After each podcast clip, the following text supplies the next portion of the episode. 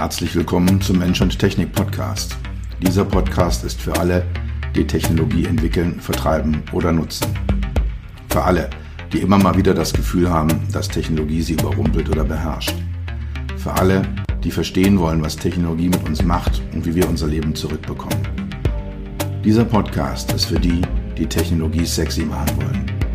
All die Produktentwickler, Designer, UX, UI-Profis, Produktmanager, CTOs, CEOs und für dich. Mein Name ist Dr. Peter Röska, für meine Freunde auch Dr. Peter. Ich bin dein Gastgeber und freue mich, dass du dabei bist.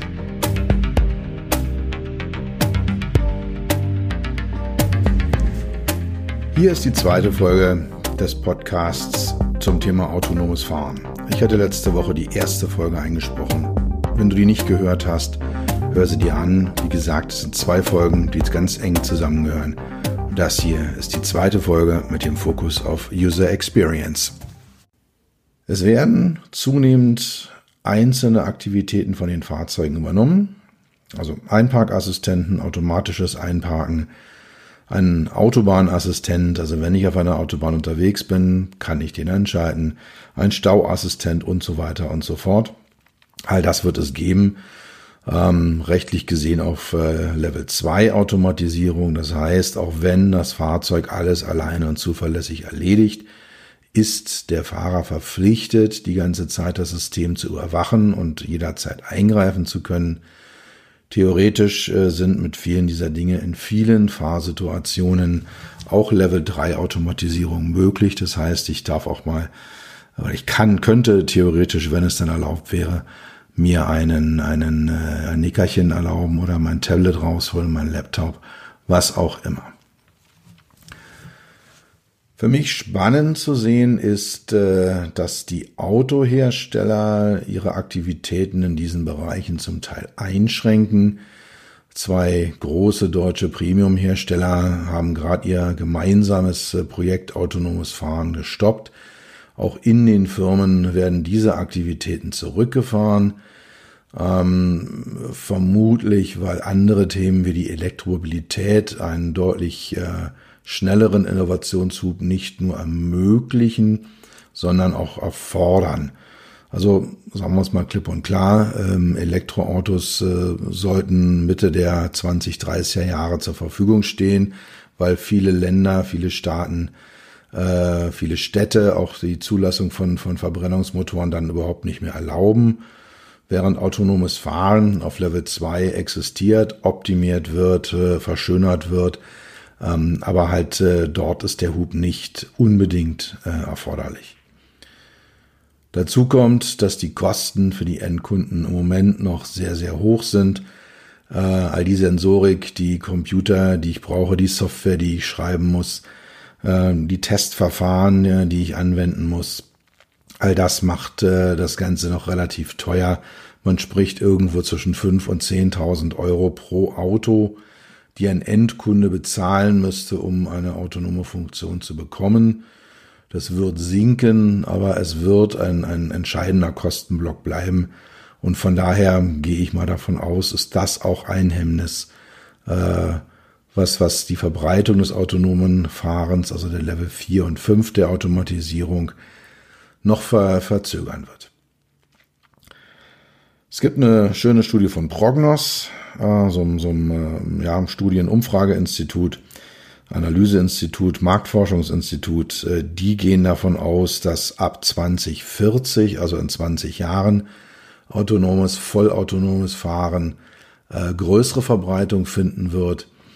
Ähm, es wird aber mindestens bis 2050 eine essentielle Anzahl äh, traditioneller Fahrzeuge auf unseren Straßen geben.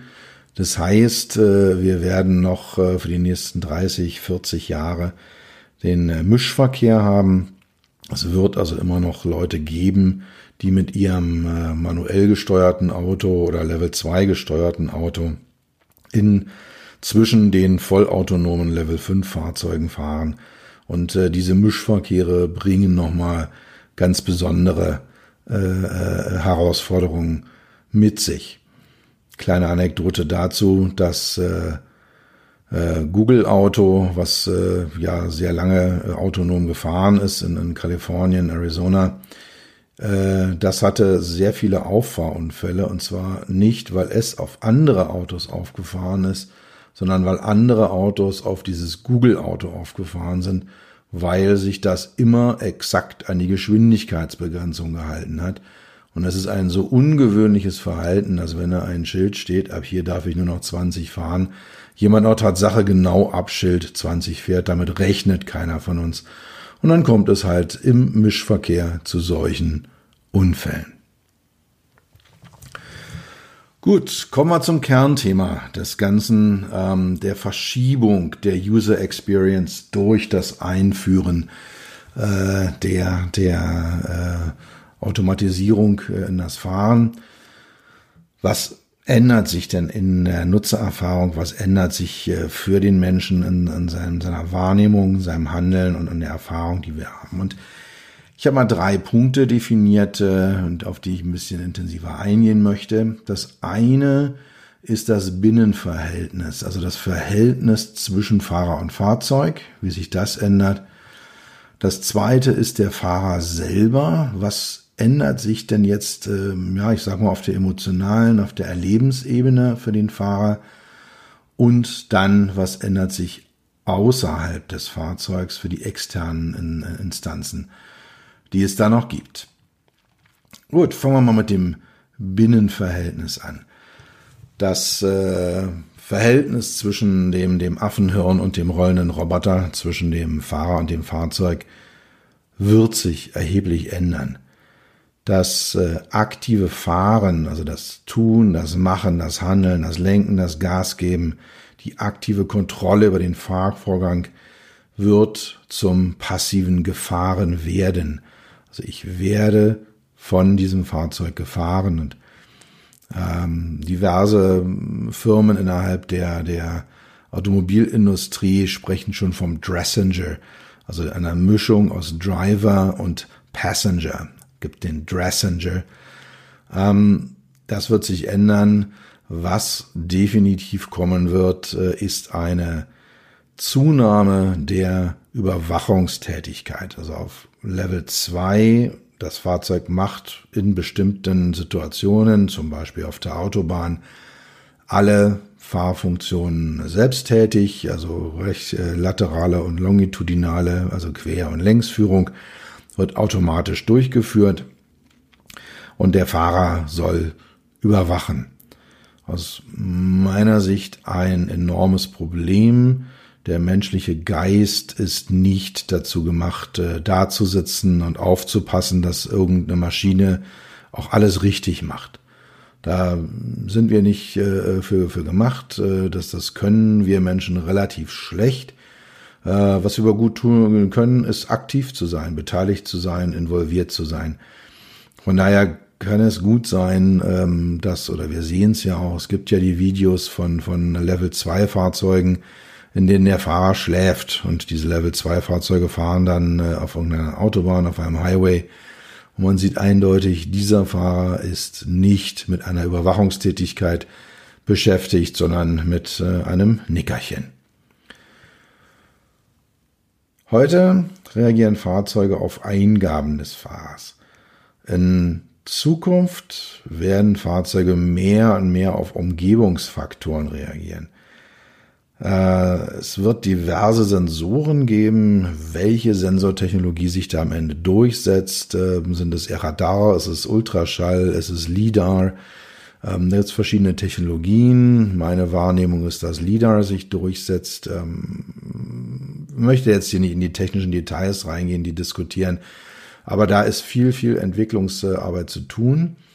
Ähm, was aber passiert, ist eben, dass diese Sensorinformationen verarbeitet werden und dann reagiert das Fahrzeug auf diese Sensorinformationen. Was sich verschiebt, ist auch eine Betrachtung äh, des gesamten Fahrkomplexes vom Fahrerzustand. Also in welchem Zustand ist der Fahrer? Ist er wach? Kann er fahren? Hin zum Fahrzeugzustand. Also ist das Fahrzeug in der Lage, die Dinge zu sehen, zu wahrzunehmen, sind die Sensoren so aufgestellt, dass sie die relevanten Informationen aufnehmen können. Auch das wiederum geht mit dieser Dressinger-Geschichte vom dem aktiven Fahren zum passiven Fahren ähm, äh, zusammen. Das ist alles der gleiche Themenkomplex. Also, dass halt der, der Fahrerzustand ähm, weniger in der Betrachtung steht, sondern halt zunehmend mehr der Fahrzeugzustand äh, im Fahrprozess entscheidend sein wird. Aus aktiver Kontrolle wird passives Überwachen. Ähm, man spricht da von der Vigilanzproblematik. Ich habe es äh, gerade auch schon, schon erwähnt. Menschen sind nicht gemacht für passive Überwachungstätigkeiten. Vigilanz heißt auf anhaltende Aufmerksamkeit und diese anhaltende Aufmerksamkeit wird nachlassen. Ähm, gibt es äh, wunderbare Experimente, die sind äh, Mitte der 40er Jahre im Rahmen der, der Militärforschung äh, Radarüberwachung, äh, Luftraumüberwachung äh, eingeführt und, und, und äh, lassen sich sauber bestätigen. Also wenn ein Mensch eine, eine monotone Tätigkeit ausführt, dann kann er gar nicht anders, als in der Leistung nachzulassen. Wir sind für Monotonie und Passivität nicht gemacht. Gut, Kommen wir zur Fahrerorientierung. Zweiter Block im, im UX-Teil hier. Der Spaß am Fahren wird durch Komfort ersetzt. Wir haben heute schon die zwei Pole im Fahrererleben. Spaß am Fahren auf der einen Seite. Ich habe eine super schöne, kurvige Straße vor mir. Ich möchte die jetzt aktiv fahren bin ja auch äh, selber Motorradfahrer, fahre auch gerne aktiv Auto. Ähm, das macht Spaß. Äh, da ist die, die Fahrtätigkeit etwas, was ich, äh, was ich, was ich mit großer Freude durchführe. Die Freude lässt schlagartig nach, wenn ich dann eine Stunde im Stau stehe oder mich da von Ampel zu Ampel durch eine, eine Großstadt durchquäle. Ähm, da kommt dann der zweite Aspekt hinzu, der andere Pol, das ist der Komfort. Also das Empfinden von Komfort, es ist angenehm, eine angenehme Umgebung. Und äh, wir werden eine Verschiebung vom Fahrspaß hin zum Komfort erleben. Und eine der Kernfragen, die ich auch mit meinen Klienten immer wieder diskutiere, ist, wollen denn die Nutzer das? Oder wollen sie doch den aktiven Spaß haben? Und die äh, die, die Menschen sind da sehr, sehr unterschiedlich gepolt. Äh, wir haben, wir haben die Spaßfahrer, wir haben die weniger Spaßfahrer und ich gehe davon aus, dass die Lösung im Mittelbereich liegt auf absehbare Zeit. Wir werden den Spaß am Fahren haben und leben können in Fahrzeugen. Und dann, wenn der Spaß endet, wenn ich also aus den Bergen runter in die Stadt fahre und dort im Stau stehe, wird es durch Komfort ersetzt und ähm, werde dann entsprechend ähm, ja durch den Stau durchgeleitet vom Fahrzeug. Das menschliche Hirn ist nicht dafür gemacht, im Stau zu stehen, ähm, alle paar Minuten das Auto ein paar Meter vorwärts zu bewegen. Das ist etwas, was äh, auch das menschliche, auch das kann das menschliche Gehirn nur sehr, sehr schlecht. Was auch passiert ist, äh, dass sich das Vertrauen ändert. Also der Fahrer vertraut der Technologie. Er muss in autonomen Fahren der Technologie vertrauen, während zumindest was den Kernvorgang angeht, das Vertrauen beim manuellen Fahren im Fahrer selber ist. So heute setze ich mich ins Auto rein, ich vertraue mir, ich werde das Fahrzeug sicher von A nach B bewegen können. Ich werde die auftretenden Verkehrssituationen unfallfrei bewältigen können. Ich werde unbeschadet äh, bei B ankommen und mich dann entsprechend dort äh, bewegen können. Dieses Vertrauen in sich selbst ändert sich äh, in ein Vertrauen in die Technologie. Ich werde mich dann in ein Fahrzeug setzen, werde weniger oder am Ende auf Level 5 beim autonomen Fahren gar keine Kontrolle mehr haben und dann wird die Technologie das machen. Und ähm, ich weiß nicht, wer von euch mal äh, in, in China, in, in Shanghai bin ich sehr viel Taxi gefahren, Ähm, und da gab es Taxifahrer, denen habe ich nicht vertraut. Da war mir von vornherein klar, uiuiuiui. Und das waren dann keine angenehmen Fahrten, äh, die man mit solchen äh, Fahrern dann durchführt. Es ist immer gut gegangen, es ist nie was passiert.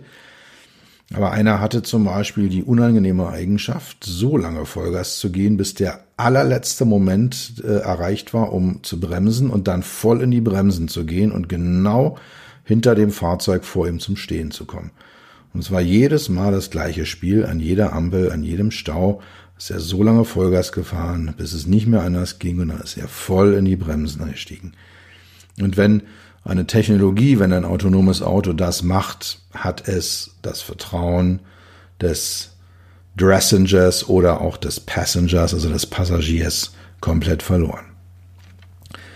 Im Rahmen des Vertrauens auf Fahrerseite, da werde ich mit Sicherheit auch nochmal eine extra Folge zu machen, das Thema Overtrust und Undertrust. Also ich kann so einem Fahrzeug zu viel vertrauen.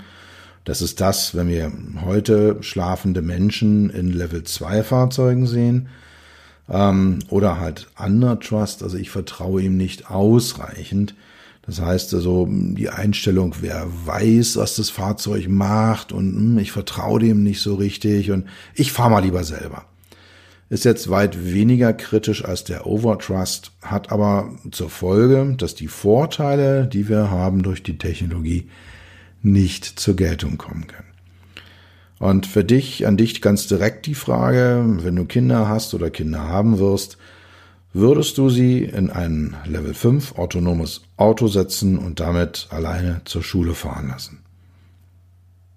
Lass das mal sacken. Würdest du als Eltern in dein Kind in ein Level 5 Fahrzeug setzen, auf das Knopf drücken, Schule vom Kind und dann fährt es da völlig alleine hin. Spür mal nicht rein, ich denke mal, du wirst merken, wo da die Vertrauensgrenzen liegen, denen wir dann ausgesetzt sind. Was für den Fahrer auch passiert, ab Level 3 werden mentale Kapazitäten frei, die dann für andere Tätigkeiten genutzt werden können.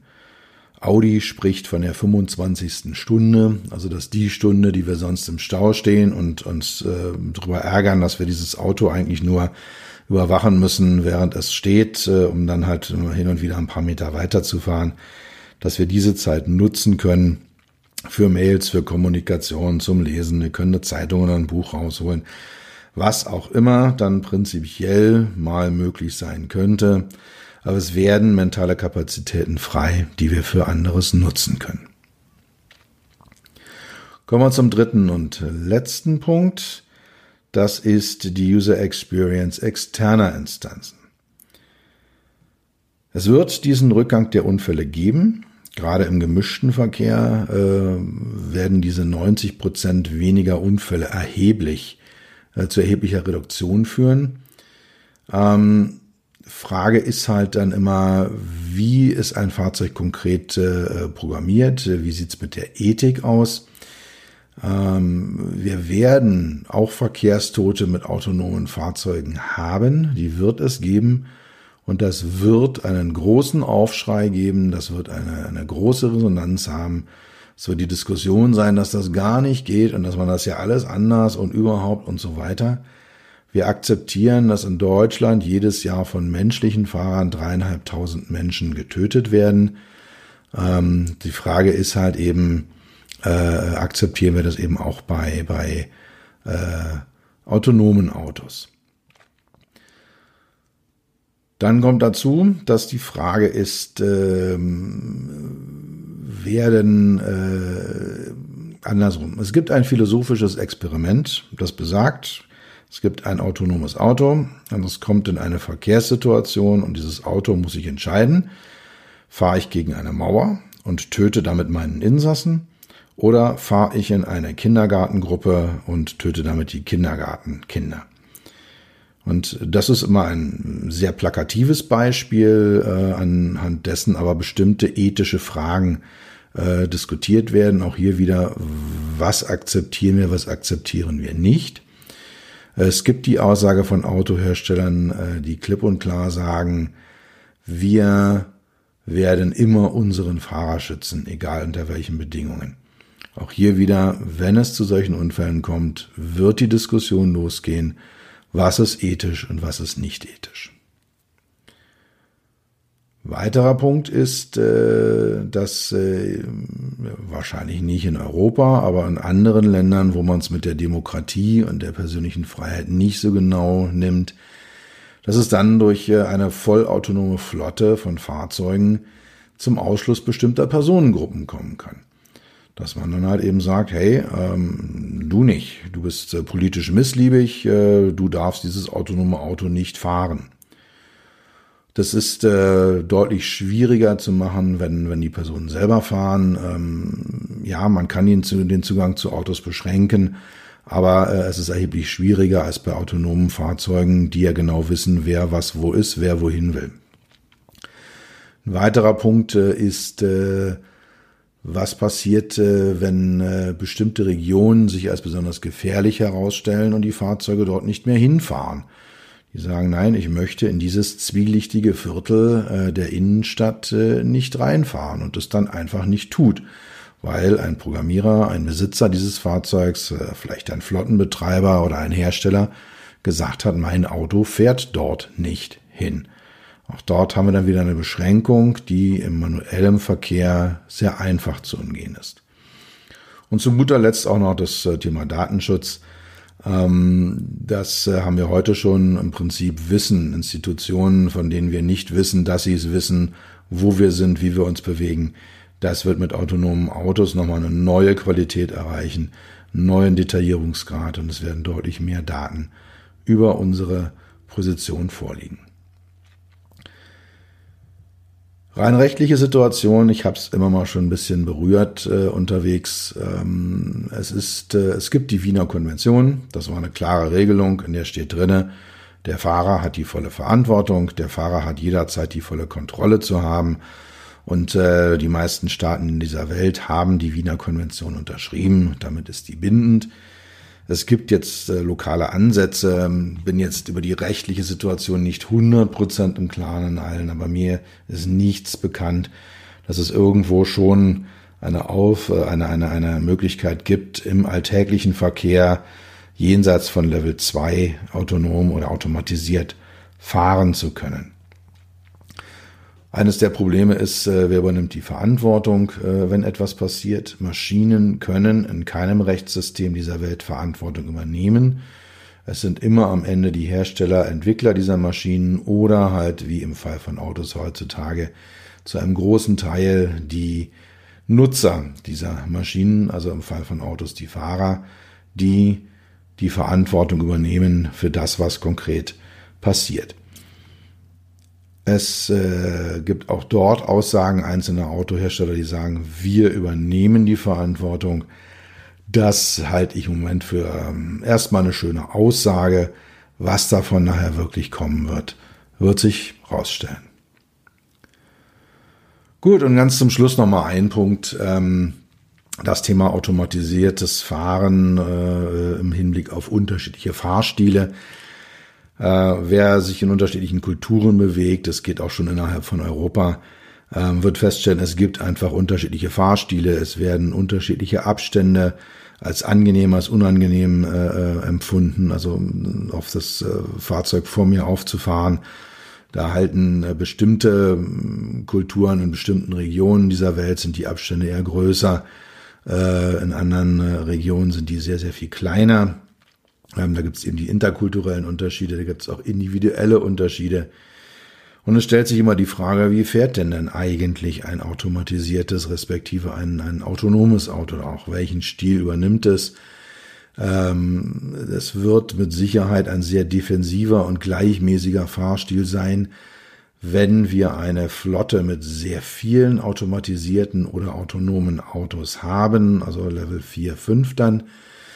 Ähm, es ist im Mischverkehr sehr, sehr schwierig, äh, wenn man sich vorstellt, äh, dass in einem Land, in dem sehr, sehr wenig, in dem der, also die, die sehr wenig äh, Regelbeachtung stattfindet im Verkehr, also die Leute chaotisch fahren, da werden autonome Autos wahrscheinlich sehr häufig einfach nur dastehen und keine Fahraktionen durchführen, weil das alles zu undurchsichtig, zu gefährlich und nicht wirklich machbar erscheint. Ist ja auch immer so, wenn man sich so diese Zukunftsvisionen anschaut in Videos und auf Bildern, sind es immer saubere, glatte, leere Straßen, auf denen die autonomen Autos fahren. Ist ja ein Zustand, den wir nur in sehr, sehr wenigen Situationen vorfinden. Der Normalfall ist ja eigentlich das Chaos, äh, der, der dichte Verkehr und der Stau. Gut, kommen wir zum Ende. Ähm, kurze Zusammenfassung, drei Punkte, die wir heute diskutiert haben, drei Kernpunkte, die ich nochmal rausnehmen möchte. Äh, automatisiertes Fahren für einzelne Funktionen Level 2 ist da. Das wird auch weiter zunehmen. Wir werden weiter äh, Assistenzsysteme erleben, die automatisieren, ähm, die in speziellen äh, Anwendungsfällen, speziellen Use Cases das Fahrzeug steuern werden. Das Verhältnis Zweiter Punkt, das Verhältnis zwischen Mensch und Fahrzeug wird sich erheblich ändern. Der Fahrer, wie wir ihn heute kennen, wird äh, sich zunächst, die Rolle des Fahrers wird sich zunächst ändern, die Aufgaben werden sich ändern und äh, am Ende wird er dann nachher, wenn wir Level 5 autonomes Fahren, vollautomatisiertes Fahren haben, wird äh, er nicht mehr vorhanden sein. Und äh, wir haben, bis wir dorthin kommen werden, eine Reihe von technischen, ethischen und rechtlichen Problemen zu lösen. Im Moment sehe ich auch noch das Thema finanzielles Problem ganz prominent zu lösen. Das war es für heute. Ich bedanke mich dafür, dass du Zeit mit mir verbracht hast. Ich hoffe, du konntest etwas mitnehmen und etwas für dich tun, was dir keiner mehr nehmen kann. Für einen weiteren Austausch findest du mich auf LinkedIn, auf meinen Webseiten www.peter-röska.com und www.beyond-hmi.de. Schreib mir eine Mail unter podcast at beyond-hmi.de. Bis zum nächsten Mal, pass auf dich auf und bleib gesund.